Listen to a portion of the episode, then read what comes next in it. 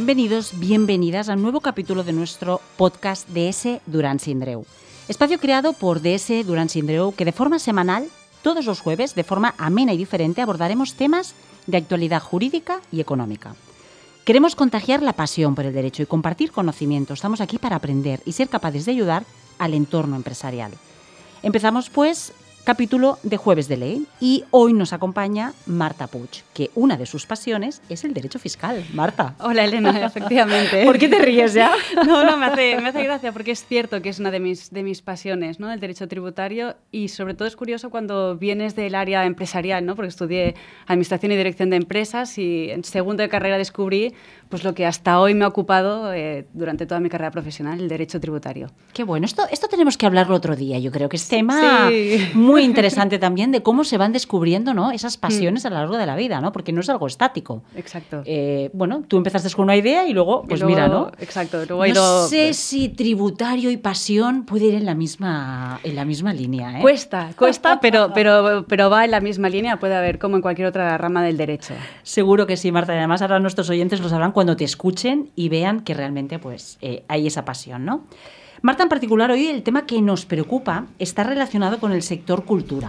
Yo creo que es un sector que ahora mismo mm, se pone un poco la piel de gallinita ¿no? con, él. ¿no?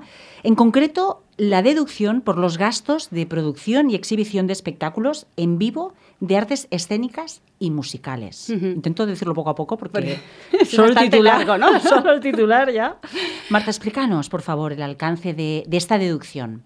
Bueno, em, si me permites un pequeño inciso, eh, antes de, empezar propiamente lo que es la deducción de, artes escénicas y, producciones musicales, y es explicar un poco qué es una deducción, ¿no? porque muchas veces damos por hecho ¿no? que todos los oyentes o todos los que estén escuchando este podcast conocen qué es, y, bueno, la deducción es un incentivo fiscal que lo que permite es que si tú cumples una serie de requisitos, pues que la factura fiscal, o sea, el importe que tienes que pagar al final de impuestos, se vea reducido que se denomina pues, una reducción minora la cuota que cuota es impuesto. Entonces, eh, la deducción en la que, hablamos hoy es una deducción que está enmarcada dentro de lo que son los incentivos para la realización de determinadas actividades y lo que principalmente busca esta, esta deducción es incentivar el crecimiento y el desarrollo del sector cultural eh, en varios ámbitos. ¿no? Por un lado, el cinematográfico, que no es el objeto de la, del podcast de hoy, pero que también está dentro del propio artículo 36, las series audiovisuales y la producción de artes escénicas y de musicales o de música en vivo. Correcto. Entonces, lo que está intentando incentivar pues, es el desarrollo, el crecimiento eh, a través de una reducción del impuesto final a pagar por parte de los productores. A través, bueno, pues hay distintos mecanismos, incluso ahora recientemente la Ley de Presupuestos Generales del Estado se ha introducido un paso más para que esta financiación venga, pueda venir de terceros, de capital privado, que no tengan ninguna relación con lo que es la propia producción de esa, de esa actividad. Vale, o sea, eh, está, hemos definido lo que es deducción, muy bien por tu parte, porque efectivamente a veces damos por sentado cosas que, que no son tan obvias, ¿no? Eh, y estamos hablando que los beneficiarios de esta deducción son eh, los productores. Los productores. Los productores y los promotores. En este caso, de, o bien de espectáculos en artes escénicas, o bien en, musicales o en artes musicales. Vale. Los productores, es decir, quien asume el riesgo ventura del desarrollo y la, y, la finalización de este tipo de, actividad. Se entiende que es un poco por dar impulso, ¿no? Para animar un poco el, pues, que la rueda siga, siga girando, ¿no? Así es. ¿Y, cuáles son los requisitos para beneficiarse de esas deducciones? Em, al margen de lo que estábamos comentando, ¿no? que eso es una cuestión que ha sido suscitada siempre en la Dirección General de Tributos, de lo del asumir el riesgo de ventura, la norma te establece dos requisitos, que es, por un lado, eh, tener un certificado emitido por el Instituto Nacional de Artes Escénicas y de la Música, y después te exige un segundo requisito, y es que los beneficios que se hayan generado en el ejercicio en el que tienes derecho a la deducción sean reinvertidos, al menos el 50%, en actividades que a su vez otorga el derecho a la deducción. Okay. ¿Vale? Son dos requisitos más bien eh, técnicos, pero, pero bueno, son los requisitos que establece ¿Y ese certificado que comentas, qué quiere decir? Que para que sean, o sea, que sean reconocidos el sector, que no se presente cualquiera diciendo yo voy a invertir en esto, pero soy... En el fondo es una forma de, intentar dar en la medida de lo posible, que aquí hay diferencias con el cine, y son las modificaciones que se han llevado a cabo, eh, es un tercero el que certifica que lo que tú estás haciendo efectivamente son, pues tienen relación con una producción en artes escénicas o en, o en musicales.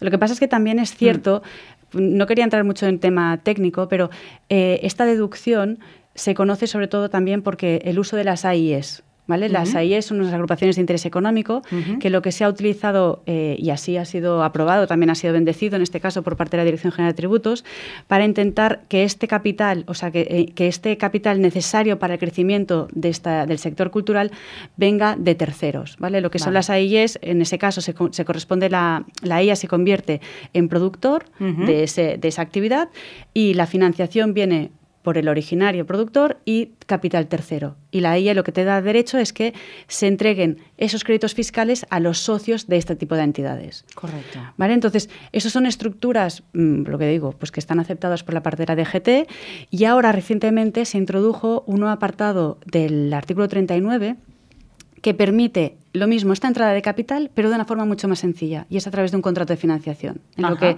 yo te doy dinero y a cambio tú, la forma de devolverme este préstamo, este contrato de financiación, es dándome la deducción a la que tú tienes derecho, lo que tú has generado. Son dos mecanismos. Bueno, son otras opciones. Otras opciones de alternativas que lo que pretende, pues de nuevo, ¿no? Pues, y más en esta situación actual, ¿no? De pospandemia o casi acabando la pandemia COVID, pues, pues incentivar y ayudar al, sector, al sector cultural. Y, Marta, desde vuestra experiencia, desde Durán Sindreu, eh, experiencia práctica de este tipo de deducciones, porque muchas veces se crean normas, se crean ayudas, pero luego quedan en, en nada, porque o son extremadamente complejas o, realmente es que nadie, nadie puede disfrutarlas, ¿no? En este caso... Nosotros, pues la, experiencia desde el del despacho eh, en este tipo de, deducción eh, sobre todo está íntimamente ligada con un despacho de Madrid que se llama Gabeiras, eh, que una de las socias es Patricia Gabeiras, y en los que trabajamos codo con codo pues, para lo que es la propia generación de la deducción, pues, pues ver los, los requisitos, de dar de mayor seguridad jurídica a aquellas personas que quieran efectivamente aprovechar este, este crédito fiscal. Por lo tanto, entra desde un punto de vista de nuestra práctica de asesoramiento a estructuradores, como incluso también con ellos y junto con, con Antonio Durán Sindreu, hemos estado en la tramitación parlamentaria de, un, de una modificación de un Real Decreto que se aprobó con la finalidad de introducir una enmienda a la Ley de Sociedades, aprobada en el, en el Senado, pero mm, desgraciadamente no, no aprobada con posterioridad en el Congreso, pero para justamente eh, equiparar los mismos requisitos que se exigen para esta deducción en el arte del cine, pues lo mismo para las artes escénicas y musicales, porque hay algo desde un punto de vista técnico hay algunos matices que son, que son relevantes. Em, no ha podido ser, será la próxima y, y, esperemos que, si no, en la futura reforma fiscal o la reforma que está en principio en estudio, pues el sector cultural sea uno de los que se revisen todos sus incentivos y se, eh, que, todos tengan el mismo, mismo derecho a, acceder a este tipo de, incentivo. Seguro que sí. Marta, hay eh, una última pregunta. ¿Hay limitación en el tiempo para solicitar estas deducciones? Que esto no lo, no lo hemos visto. Bueno, lo que tú tienes es derecho a generarla en el, en el ejercicio en el que tú cumples. Entonces, tú la generas, otra cosa es cuando la aplicas. Okay, ¿vale? O sea, el, derecho, una cosa es el derecho a generar y otra cosa es el derecho que tú tienes luego posteriormente a aplicarla, es decir, a reducir, cuando tú presentas tu declaración de sociedades, a reducirla de tu cuota, lo que se llama la deducción propiamente en cuota.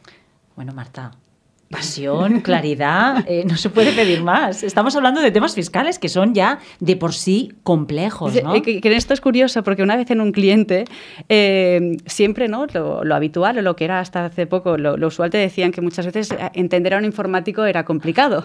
Pues me llegaron a decir, dice, te estás equivocando Marta, lo que es complicado es entender a un fiscalista, los informáticos son más, Aún es más, fácil, que no a un fiscalista. Espero haber sido clara en la exposición y... Hombre, yo antes de despedir te voy a preguntar, estamos hablando del sector cultura, la última película que hayas visto en cine. James Bond. ¿Has visto James Bond? Y el otro día fue el día de James Bond. Ayer. O sea, súper, súper fan de James Bond. Sí. Bueno, fan del cine. Fan, del, cine. Me gusta mucho el cine. Ahí te, ahí te doy la razón.